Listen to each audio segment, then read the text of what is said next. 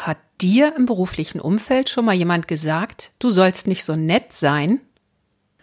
Mich hat es im Rahmen eines Beratungsprojektes jedenfalls so irritiert, dass ich gründlich darüber nachgedacht habe. Das Ergebnis könnte dir dabei helfen, mit kritischen Situationen und Problemen etwas entspannter umzugehen. Und wenn du Menschen oder Situationen bewertest, die mentalen Abkürzungen, die wir da gern benutzen, einfach etwas bewusster einzusetzen. Mehr ach so als ISO. Willkommen zu dieser Hörreise für selbstbewusste Managementsysteme. Hier geht es darum, wie Menschen und Managementsysteme ticken und bremsen und wie du sie gut und wirksam miteinander verbindest. Ich bin Susanne Petersen, deine Reisebegleitung und wünsche dir viel Spaß und ach so's mit dieser Episode.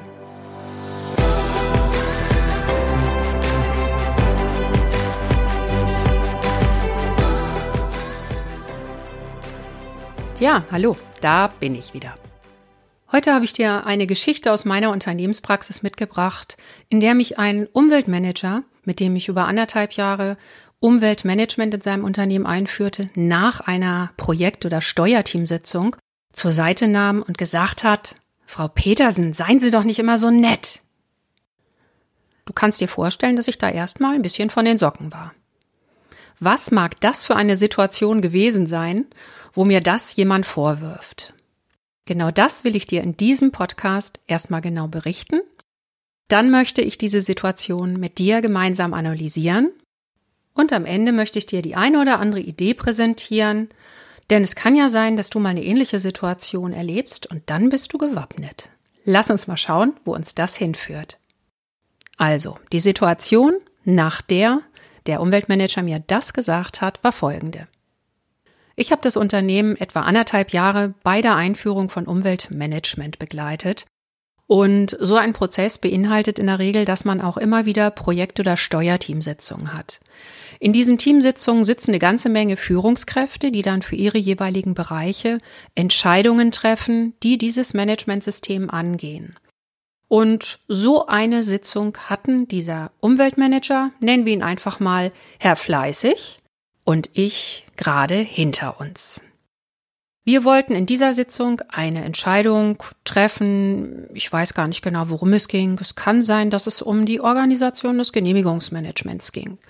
Also Genehmigungsauflagen verfolgen, umsetzen und so weiter. Und wir hatten die eine oder andere Idee in der Sitzung angebracht und wollten natürlich gerne, dass dann auch am Ende eine Entscheidung getroffen wird, mit der wir weiterarbeiten können. Das lief alles soweit ganz gut und dann begann die Fragerunde.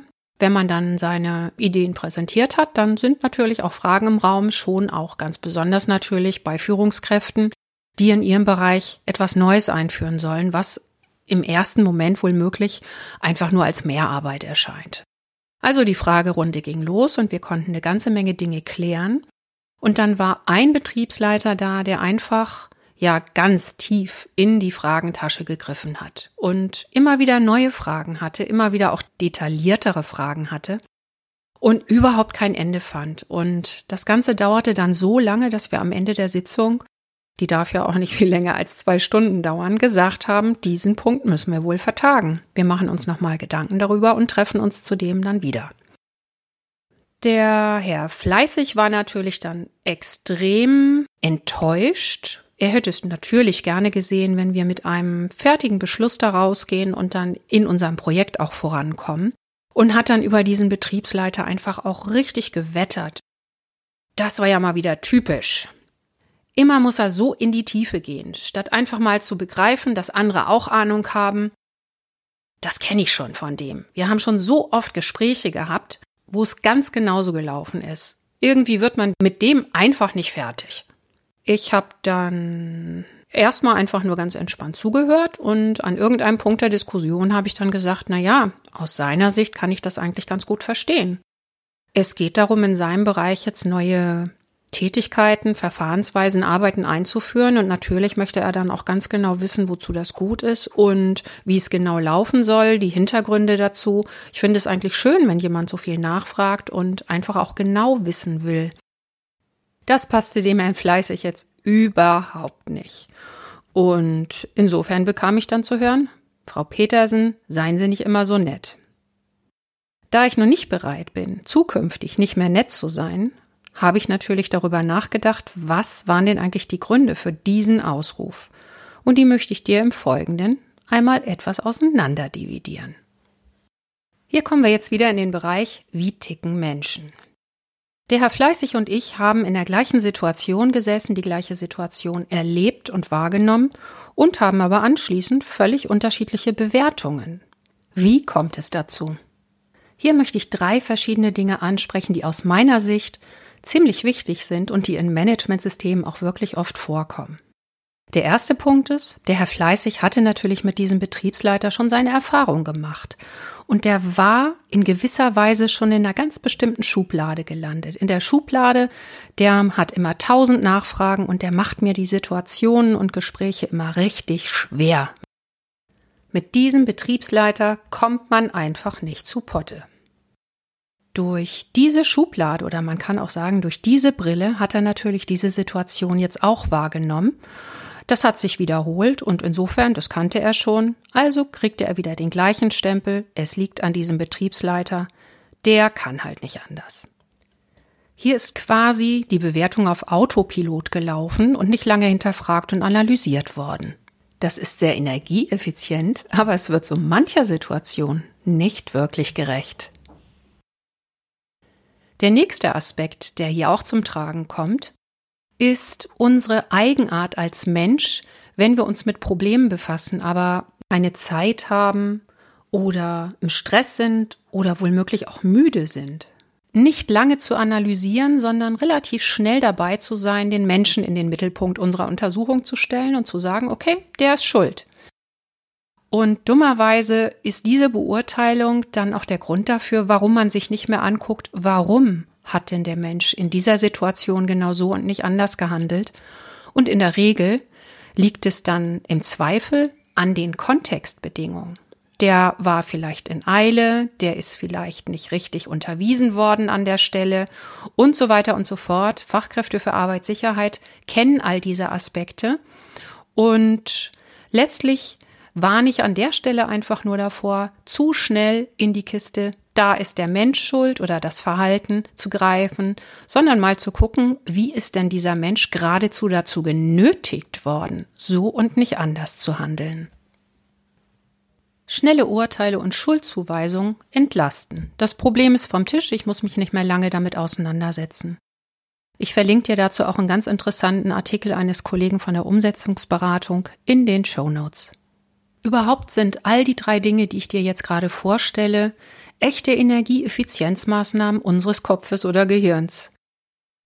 Diese schnellen Bewertungen, Und die wir im Alltag häufig praktizieren, weil sie einfach entlasten, die nennt man auch Heuristiken oder intuitive Regeln. Die sind gut untersucht und Forscher haben herausgefunden, dass die zur Bewertung von riskanten Situationen überhaupt nicht hilfreich sind aber sie entlasten im ersten Moment. Sie sparen Energie. Ich habe in der Recherche für mein Buch so Begriffe gefunden wie mentale Patentrezepte oder kognitive Eilverfahren. Das Ganze fällt so unter die Kategorie schnelles Denken. Darüber hat Daniel Kahnemann ein ganz spannendes Buch geschrieben, das kann ich auch gerne verlinken. Und äh, dieses schnelle Denken, das führt einfach dazu, dass wir eben nicht jede Situation umfänglich analysieren, wohl möglich statistisch auswerten, sondern einfach, gerade auch wenn wir müde sind oder unter Zeitdruck sind, schnell mal in die Schublade greifen und ein kognitives Eilverfahren bemühen. Und manchmal läuft das so automatisch, dass wir es nicht mal bemerken. Der dritte Punkt, den ich ansprechen will, der geht nochmal in ein anderes Gebiet. Und zwar ist das wieder eher so das Thema Wahrnehmung. Ich habe es in den ersten Folgen öfter schon mal angesprochen. Fachmenschen und Experten haben natürlich auch einen sehr fachlich geprägten Tunnelblick. Das heißt, sie sind sehr geprägt durch die Erkenntnisse, die Erfahrung und auch das Wissen ihres speziellen Fachgebietes und sind dann in Situationen auch schnell geneigt, eben durch diese Brille zu schauen und durch diese Brille Situationen oder auch Konflikte zu bewerten. Bei Herrn Fleißig hat das dann dazu geführt, dass er einfach nur aus seiner Perspektive geguckt hat. Und letztlich ist es gerade im Fall eines Problems oder unterschiedlicher Standpunkte dann vielleicht doch nicht die richtige Strategie. Nicht umsonst bekommt man ja öfter mal in Auseinandersetzungen auch zu hören, sei doch nicht so engstirnig. Jetzt kommen wir zu dem dritten Teil, nämlich den Erkenntnissen, die man jetzt aus dieser Situation vielleicht ableiten könnte und die dir auch helfen, vielleicht in deiner beruflichen Praxis ein bisschen entspannter in solche Situationen zu gehen und vor allen Dingen auch mehr daraus mitzunehmen und zu lernen. In der Coaching-Ausbildung habe ich eine Methode gelernt, die ich unglaublich hilfreich finde. Und die praktiziere ich auch in meinen Coachings und Workshops immer wieder und mit ziemlich großem Erfolg und Aha-Erlebnissen. Diese Methode heißt Perspektivenwechsel. Perspektivenwechsel heißt einfach, dass ich in der Lage bin, durch die Brille des anderen zu schauen oder dass ich in der Lage bin, in seine Schuhe zu steigen und eine Situation, wohl auch einen Konflikt, eben mal aus der anderen Perspektive zu sehen. Wenn du das konsequent machst, dich zum Beispiel vor einer Situation, die du als kritisch einschätzt, einfach mal so richtig in den Kopf des anderen zu denken, mit dem du wohl möglich auch schon schlechte Erfahrungen hast, dann hilft es, entspannter in die Situation zu gehen, weil irgendwann kann man gar nicht mehr anders, als wirklich auch zu glauben, dass der andere im Grunde aus seiner Welt heraus, aus seiner Wahrnehmung, aus seiner Sicht eigentlich eine gute und positive Absicht hat. Der Betriebsleiter zum Beispiel wollte sicherlich auch seinen Job nur gut machen. Und aus seiner Perspektive war es eine sinnvolle Sache, viele Fragen zu stellen, detaillierte Fragen zu stellen. Wohlmöglich hat er da auch im Sinne seiner Mitarbeitenden gedacht. Und der Herr Fleißig, der halt primär seine Perspektive im Kopf hatte in der Situation und auch sein Ziel in dieser Projektteamsitzung eine Entscheidung zu fällen, konnte zumindest in dem Moment nur ganz schwer über den Tellerrand gucken. Okay, lass uns nochmal zurückschauen, worüber ich heute gesprochen habe. Im Grunde habe ich dir drei mentale Abkürzungen präsentiert, wo unser Kopf im Grunde gut gemeint Energie spart. Und diese Abkürzungen werden auch besonders gerne angewendet, wenn wir im Stress sind oder wenn wir müde sind. Und habt ihr eine Methode aus dem systemischen Umfeld präsentiert, mit der man hier im Grunde sehr schön vorbeugen kann. Und zwar den Perspektivenwechsel.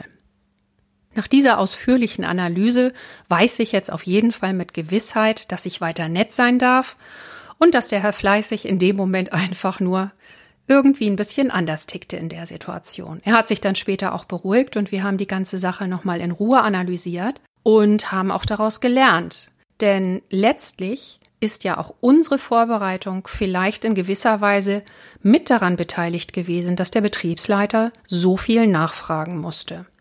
Und das führt mich zum Thema des nächsten Podcasts, der nächsten Episode, nämlich der Fragestellung, wie kann ich eigentlich gut Entscheidungen vorbereiten? Also sei gespannt auf die nächste Episode. Ich hoffe, dieser hat dir wieder die eine oder andere neue Idee und Erkenntnis gebracht. Freue mich, wenn du wieder dabei bist. Und ich freue mich auch, wenn du vielleicht am Freitag, den 29. Januar um 15 Uhr in das ISO mit Achso Café schaust, das Netzwerkcafé, wo wir vielleicht ja auch darüber diskutieren. Hab weiterhin eine gute Woche, bleib selbstbewusst und bis zum nächsten Mal, deine Susanne.